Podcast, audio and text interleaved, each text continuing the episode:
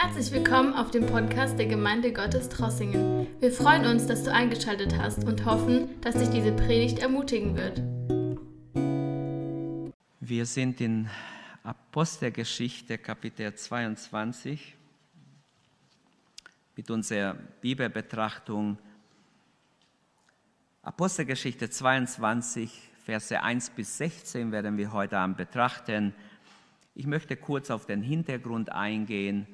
Was ist der Hintergrund für diesen Abschnitt ähm, in dieser Schriftstelle? Und mein Zeugnis wird sein, gib Zeugnis von deiner Bekehrung. Paulus gibt hier Zeugnis von seiner Bekehrung. Und wir sehen an seinem Zeugnis, wie wir es machen können, was wir vermeiden sollen, was wir unbedingt beim Zeugnis geben nicht vermeiden sollen.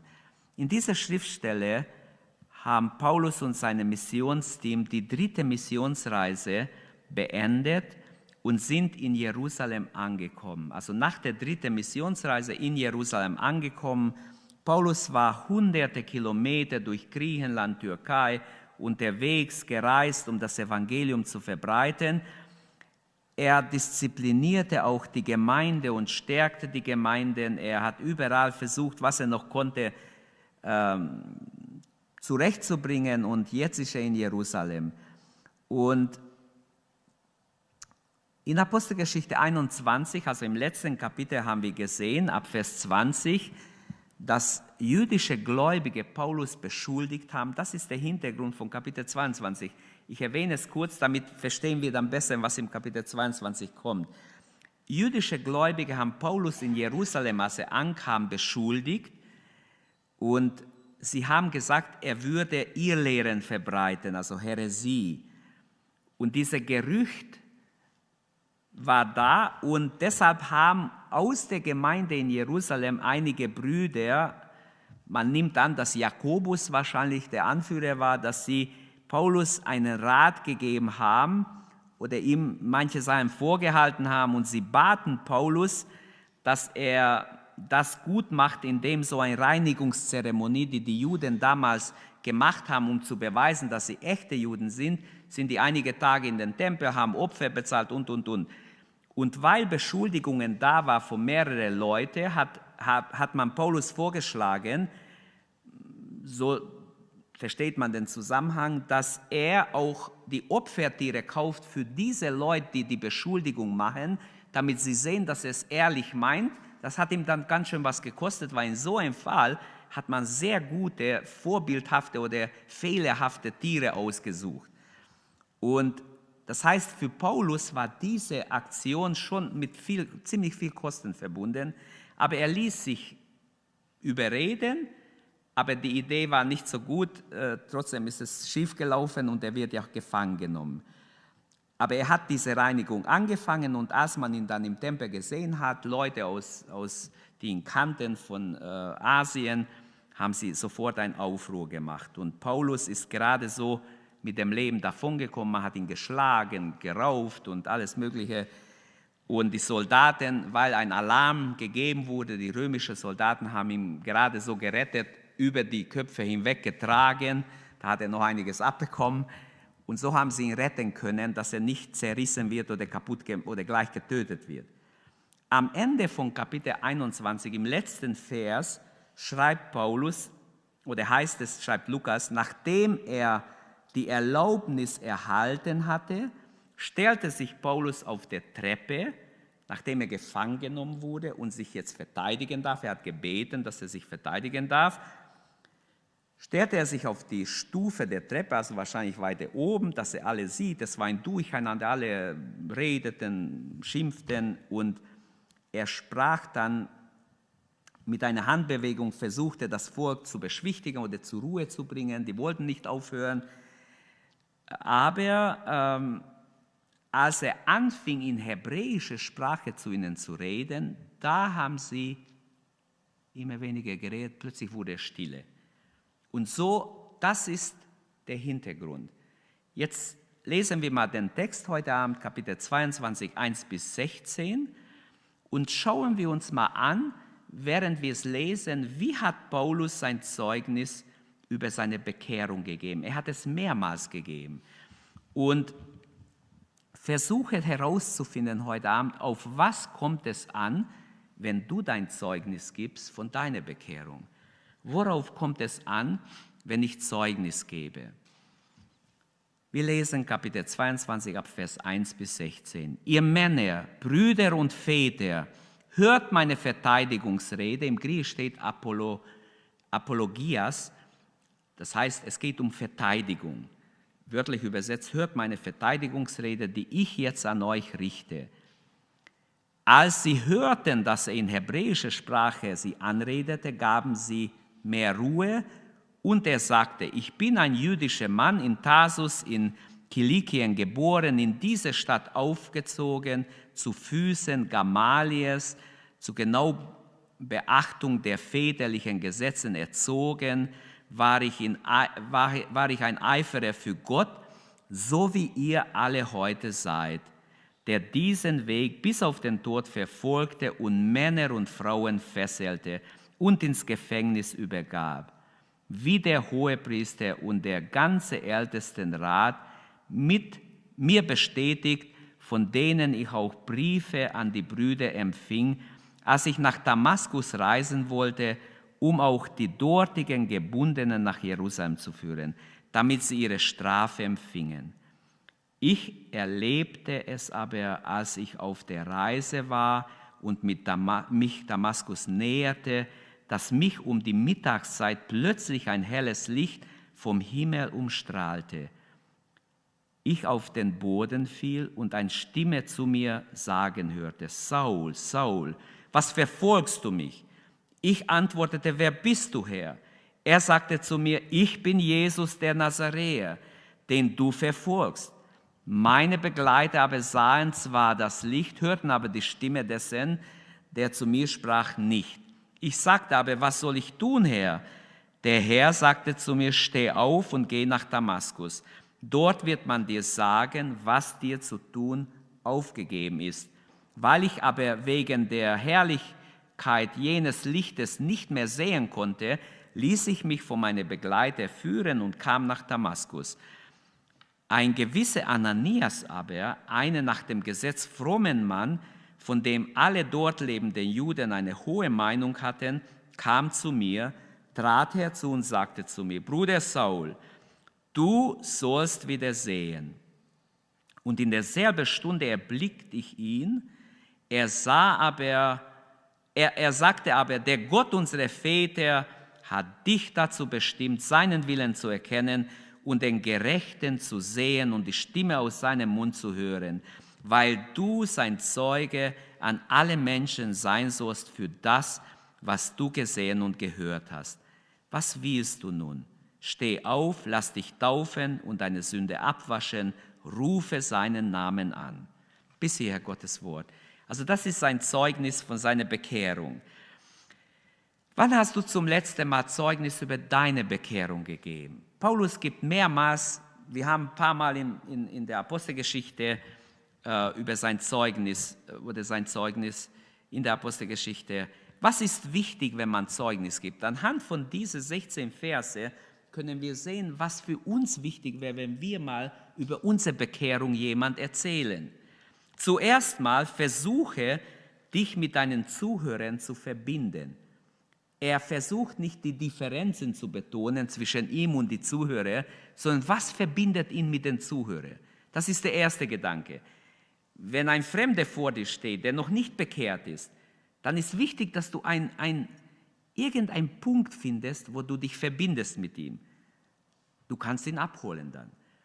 Zweitens, Vers 4 bis 5, also das war Vers 1 bis 3, das ist mein erster Gedanke, dann Vers 4 bis 5, gebe deine Fehler zu. Er gibt zu, dass er ein Verfolger der Gemeinde war. Wir werden es gleich sehen. Als drittes, Vers 6 bis 8, erzähle, wie du Jesus erlebt hast, wie du auf Jesus aufmerksam wurdest. Er erzählt, wie überhaupt alles passiert ist, so dass der Zuhörer genau nachvollziehen kann, wie ist er von einem frommen Juden zu einem Christen geworden. Dann viertens, sage, worauf es ankommt bei der Bekehrung. Paulus sagt im Vers 9 und 10, worauf es ankommt bei der Bekehrung. Dann fünftens, Vers 11 bis 16, erzähle, was in dein Leben geschehen ist. Und da hapert es oft, weil die Menschen nichts groß erlebt haben mit Gott. Wenn ich nichts erlebt habe, kann ich auch schlecht was erzählen. Deshalb ist ja wichtig, dass wir Jesus erleben, dass wir eine Bekehrung erleben, dass wir Erlebnisse mit Gott machen. Das Erste, was wir sehen, wenn wir Zeugnis geben wollen, ist, es ist wichtig, versuche dich mit dem Zuhörer zu verbinden. Vers 1 bis 3. Paulus gab diesem wütenden Menschenmenge äh, das Zeugnis seiner Bekehrung. Er wirft ihnen nicht vor, wie böse sie mit ihm umgegangen sind, dass sie ihn gerade geschlagen haben, ohne Grund. Er, er verteidigt sich nicht, warum habt ihr mich so misshandelt, sondern eigentlich geht es ihm um Jesus. Es geht darum, dass auch diese Menschen das Evangelium von Jesus hören. Wenn jemand vor uns steht, geht nicht um uns. Es geht darum, dass Menschen gerettet werden. Und in 1. Johannes 5, 9 bis 12 lesen wir, wenn schon das Zeugnis von Menschen, wenn wir schon das Zeugnis von Menschen annehmen, das Zeugnis Gottes gilt noch viel mehr. Denn darin besteht das Zeugnis Gottes, dass er Zeugnis abgelegt hat für seinen Sohn. Wer an den Sohn glaubt, hat das Zeugnis in sich. Wer Gott nicht glaubt, hat ihn zu Lügner gemacht, weil er nicht an das Zeugnis glaubt oder geglaubt hat, das Gott abgelegt hat für seinen Sohn und so weiter. Ich lese es jetzt nicht weiter, aber was ich sagen will, es ist wichtig, dass wir ein Zeugnis haben. Wer kein Zeugnis hat, muss heute Abend beten, Herr, ich muss dich erleben. Ich brauche ein Zeugnis, ich muss etwas weitergeben. Und ich habe mehrmals probiert, wenn ich mit einem Fremden rede, dann muss ich ihm versuchen, irgendwo muss ich etwas finden, wo ich äh, ihn abhole, wo er ist. Und deshalb ist wichtig, versuche dich mit deinem Zuhörer irgendwie zu verbinden. Dein Zeugnis kannst du, mit deinem Zeugnis kannst du beitragen, dass Menschen nachdenken müssen über das, was Gott heute noch tut.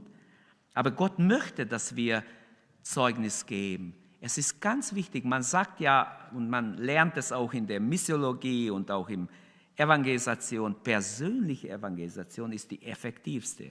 Nicht Gemeindeevangelisation, sondern am allermeisten oder am schnellsten bekehrt sich ein Mensch, wenn jemand ihm immer wieder das Evangelium natürlich vorlebt, aber auch sagt. Versucht das Evangelium zuerst ohne Worte vorzuleben, ist ein Motto, und wenn Sie fragen, rede darüber. Aber ich finde es, ich habe gemerkt, wenn ich es einmal, zweimal sage und die nicht wollen, ist, es steht auch in der Bibel, wir sollen die Perlen nicht einfach so von uns werfen, nicht mit Bibelverse Leute erschlagen, das bringt nichts. Aber es ist wichtig, wenn Leute zuhören, dass wir sagen, du, ich erzähle dir, wie ich mich bekehrt habe, was bei mir passiert ist, weil das kann dir niemand nehmen.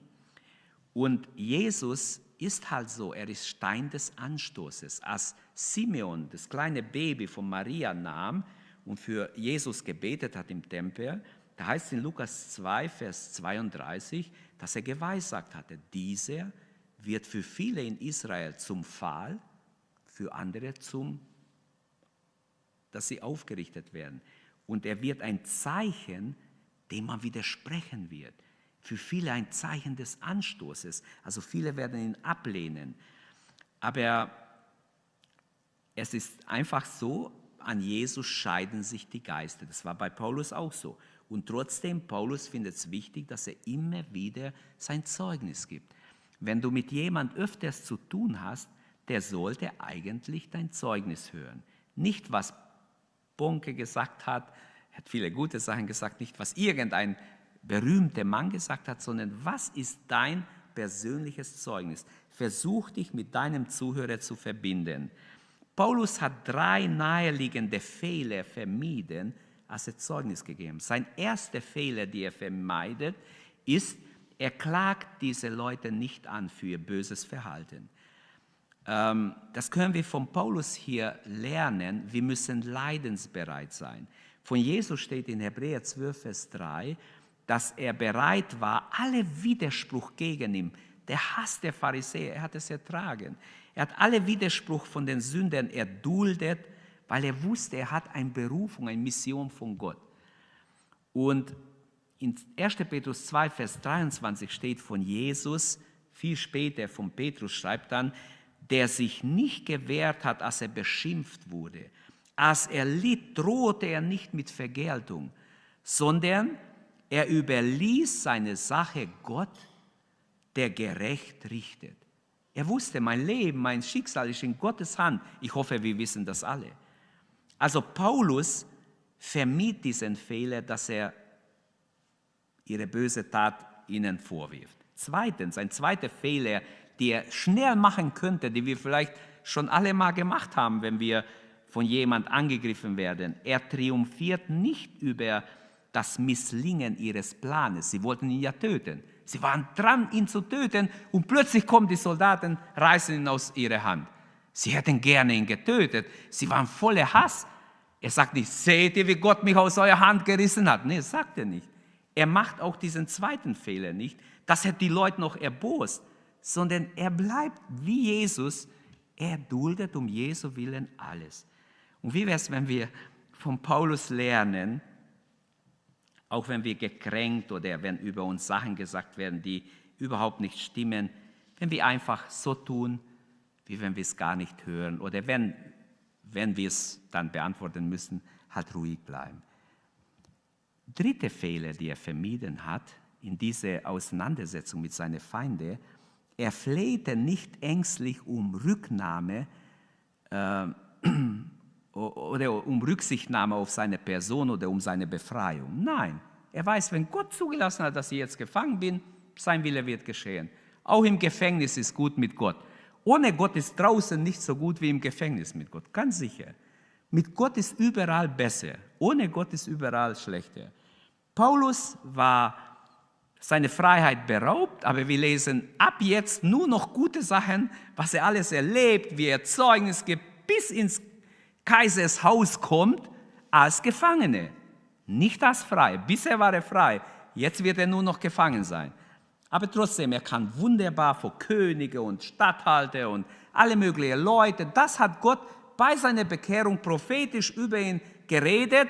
Du musst noch für, vor viele Menschen, vor Könige und vor große Leute Zeugnis über mich ablegen.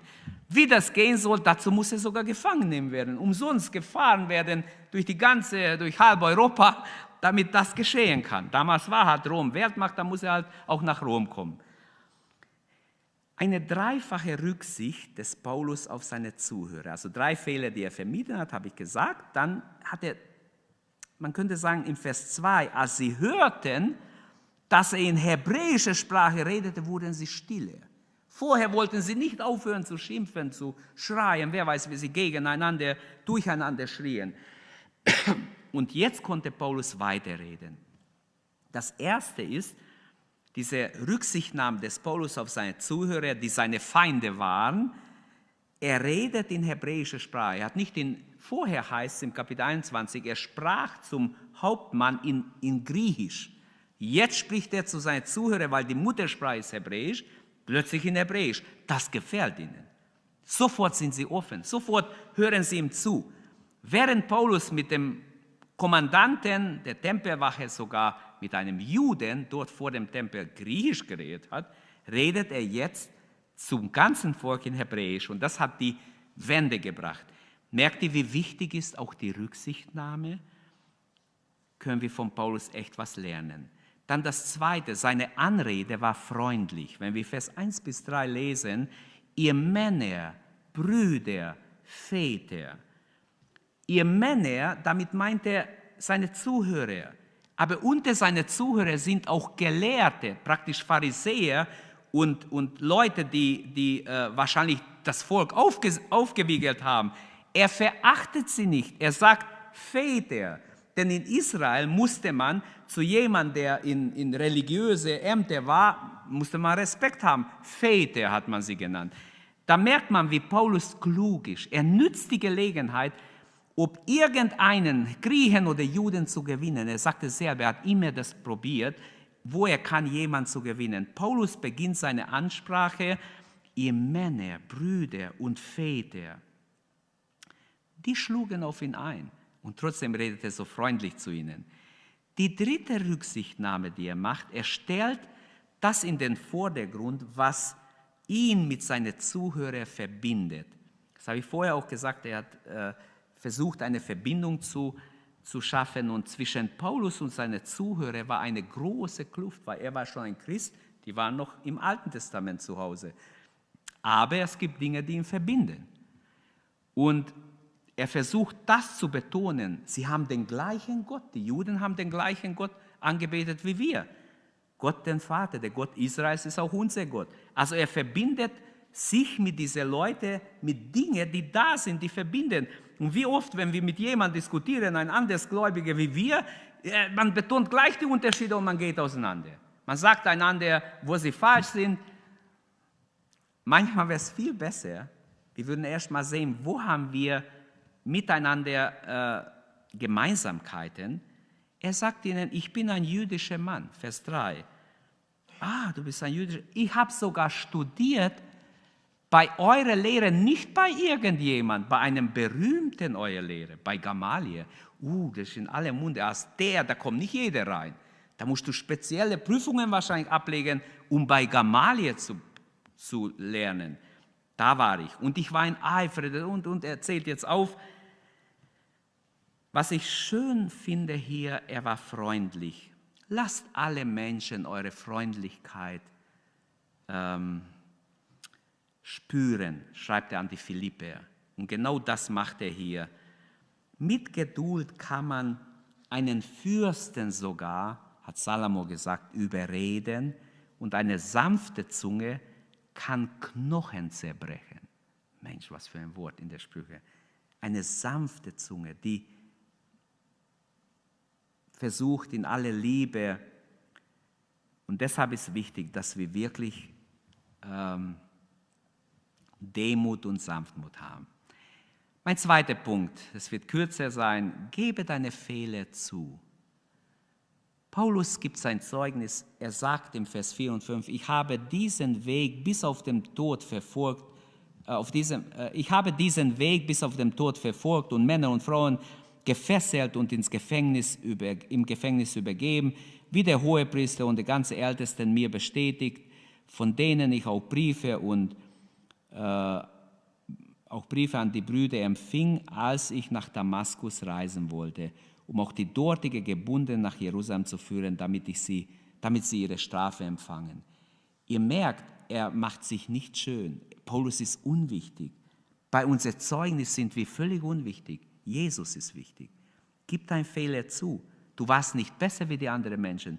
Dass wir gerettet sind, ist nicht unser Verdienst, ist Gnade, ist Gottes Vergebung.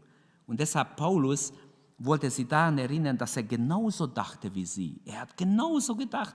Und darin holt er die Leute ab, wo sie sind.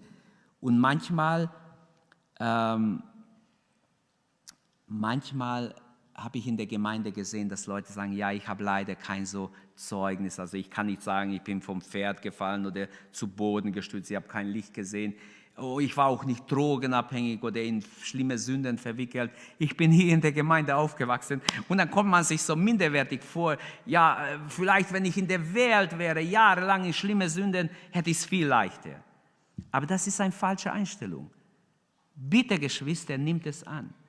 Es ist nicht nötig, dass jemand erst drei, vier, 15 Jahre in der Sünde ist, um zu merken, dass es tatsächlich so ist, wie es geschrieben steht. Sondern das Schönste ist, wenn jemand in, in Kindesalter sich Jesus übergibt und bewahrt wird vor all diesem Schmutz und Dreck. Und trotzdem hast du ein Zeugnis.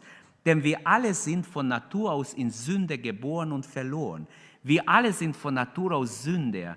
Und die Bibel sagt so deutlich an mehreren Stellen, wir brauchen Vergebung der Sünden. Ist es wahr? Alle. Jeder Mensch ist verloren.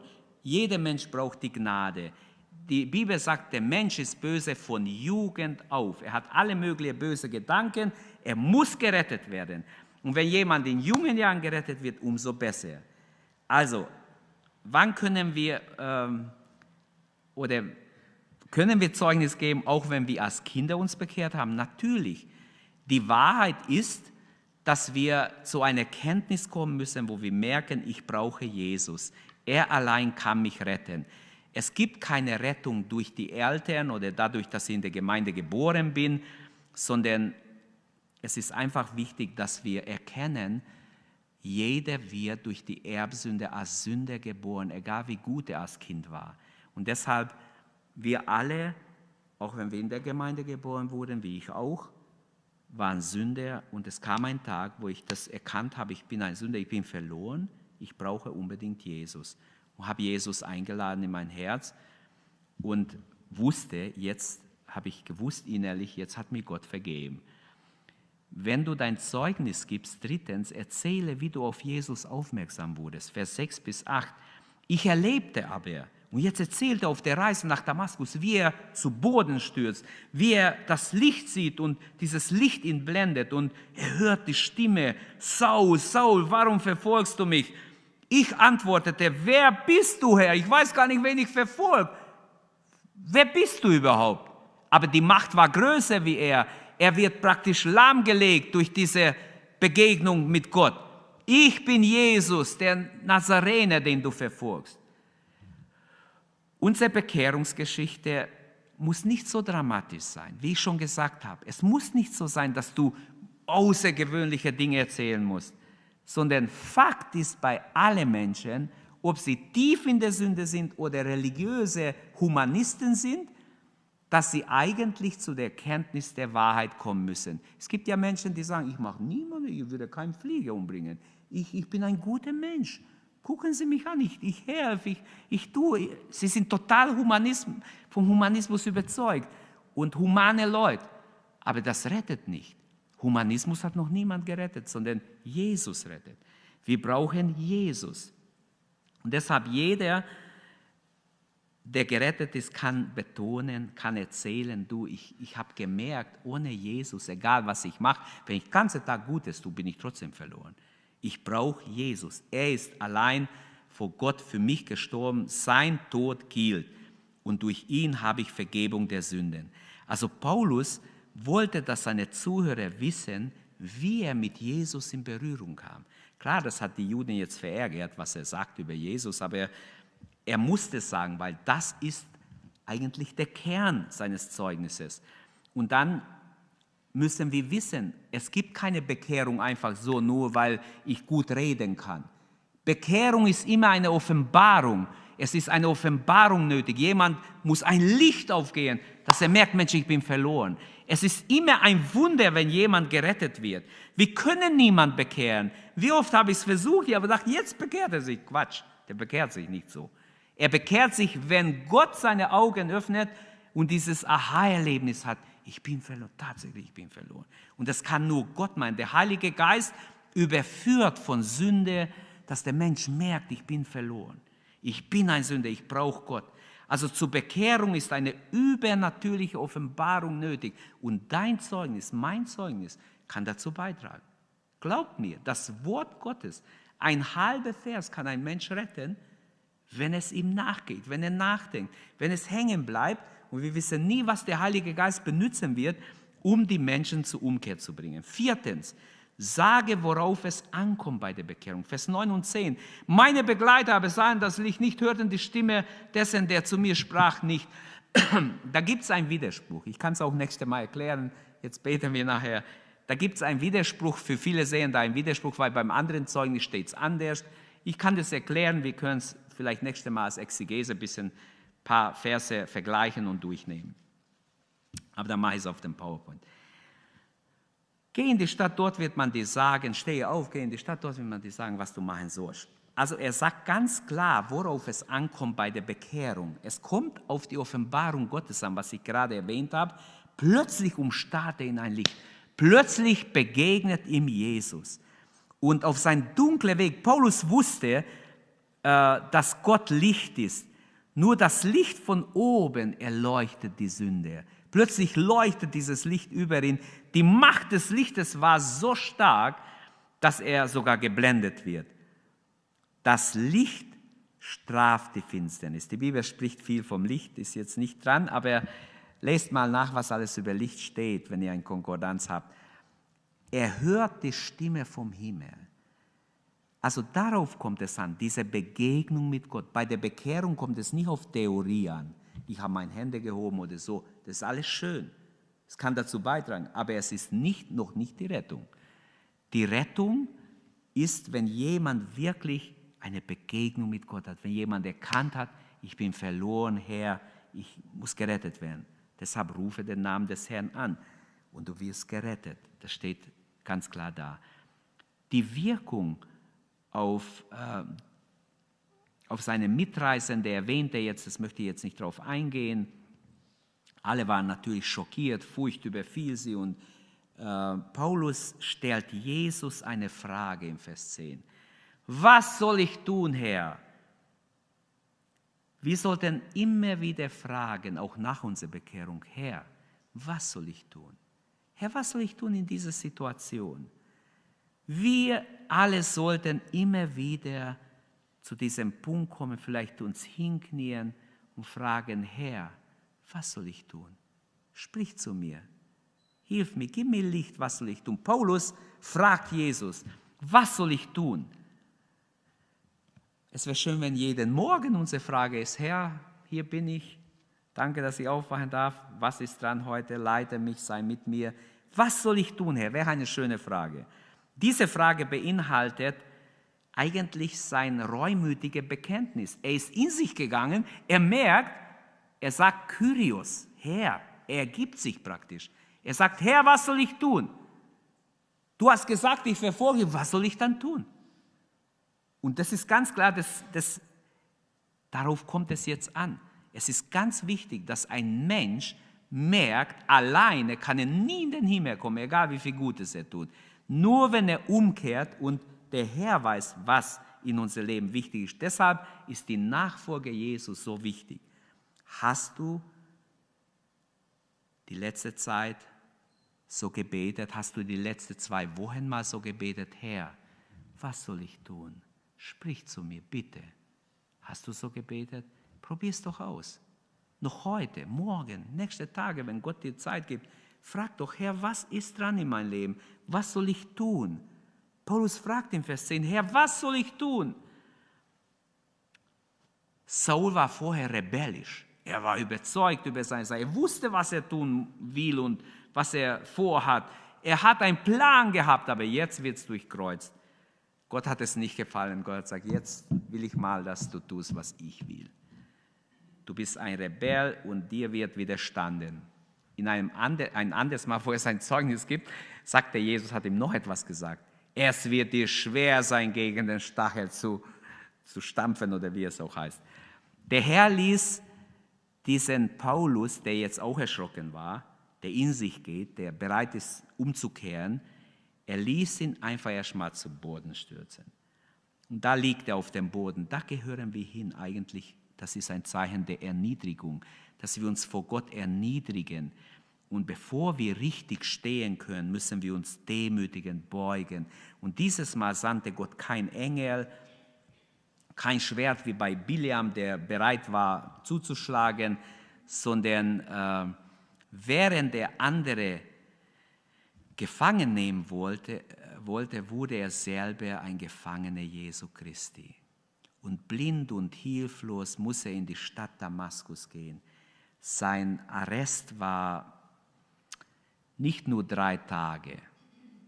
Wer das liest, wird denken, ah, drei Tage war er blind und nachher ist er wieder frei. Nein, nein.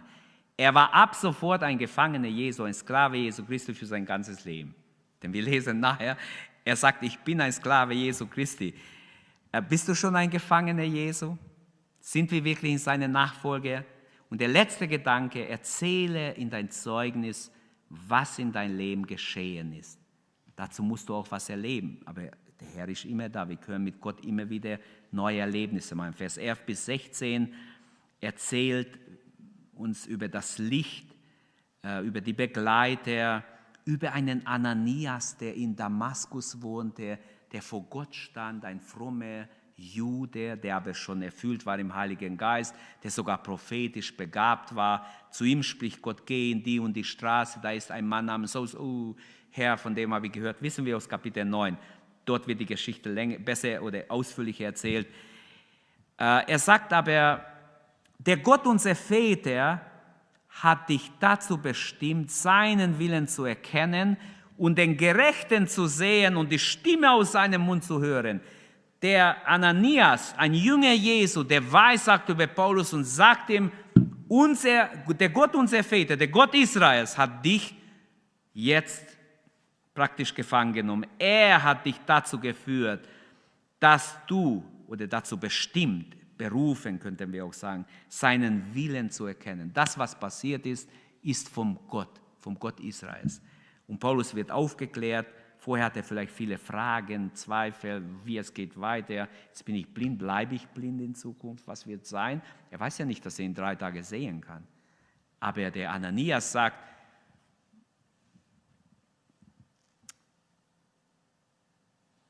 er weissagt über ihn und dann sagt er, legt ihm die Hände auf und er sagt, dass, dass er wieder sehen wird.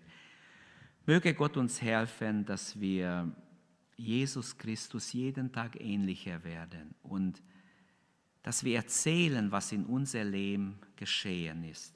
Geben wir unser Zeugnis. Gott benutzt Menschen, um zu helfen. Er könnte auch Engel benutzen, die könnten viel besser die Leute überzeugen und vielleicht übernatürliche Dinge tun, aber Gott benutzte Ananias, um Paulus zu, aufzuklären. Gott hätte ja ihm unterwegs vom Geschehen bis Damaskus alles offenbaren können. Jesus könnte ihm die ganze Weg, das ganze Evangelium sagen. Aber er muss da hingehen. Ananias wird benutzt von Gott, dass er aufgeklärt wird, dass er ihn auch tauft. Und Gott liebt es bis heute, Menschen zu benutzen. Er sucht heute Abend, wer ist bereit, sein persönliches Zeugnis, nicht das Zeugnis des Paulus, das hat er erzählt, nicht das Zeugnis von irgendeinem berühmten Missionar, nein, dein Zeugnis, was hast du mit Gott erlebt? Gott sucht Menschen, die bereit sind, ihr Zeugnis jeden Tag, wo es geht, zu, zu erzählen. Stehst du Gott zur Verfügung? Das ist die Frage. Was ist dein Zeugnis? Denk darüber nach, bete darüber, jetzt, wenn wir ins Gebet gehen.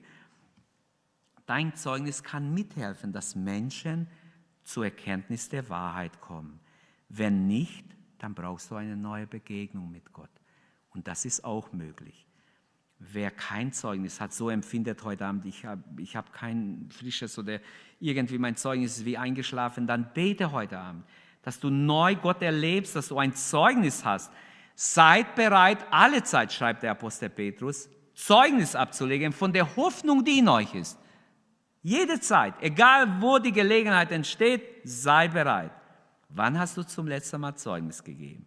Wir haben hier uns angeschaut, was ist wichtig, wenn wir Zeugnis geben, haben diese fünf Punkte gesehen, die fünf Dinge, die wir von Paulus lernen können. Ich wiederhole sie kurz und dann beten wir. Versuch dich mit deinen Zuhörern zu verbinden, hieß es im Vers 1 bis 3. Gebe dein Fehler zu. Mach es nicht schöner, wie es war. Gebe dein Fehler zu. Du bist auch ein verlorener Sünder gewesen. Das muss der andere hören, denn er ist ja noch verloren. Und das hilft ihm, dass er Mut bekommt. Dann erzähle, wie du Jesus auf Jesus aufmerksam. Wer hat dir erzählt zum ersten Mal über Jesus? Jemand hat dir zum ersten Mal das Evangelium, mir auch. Sonst wären wir nicht da. Also sage, worauf es ankommt bei der Bekehrung. Wie hast du Gott erlebt? Was war für dich wichtig? Was hast du erkannt?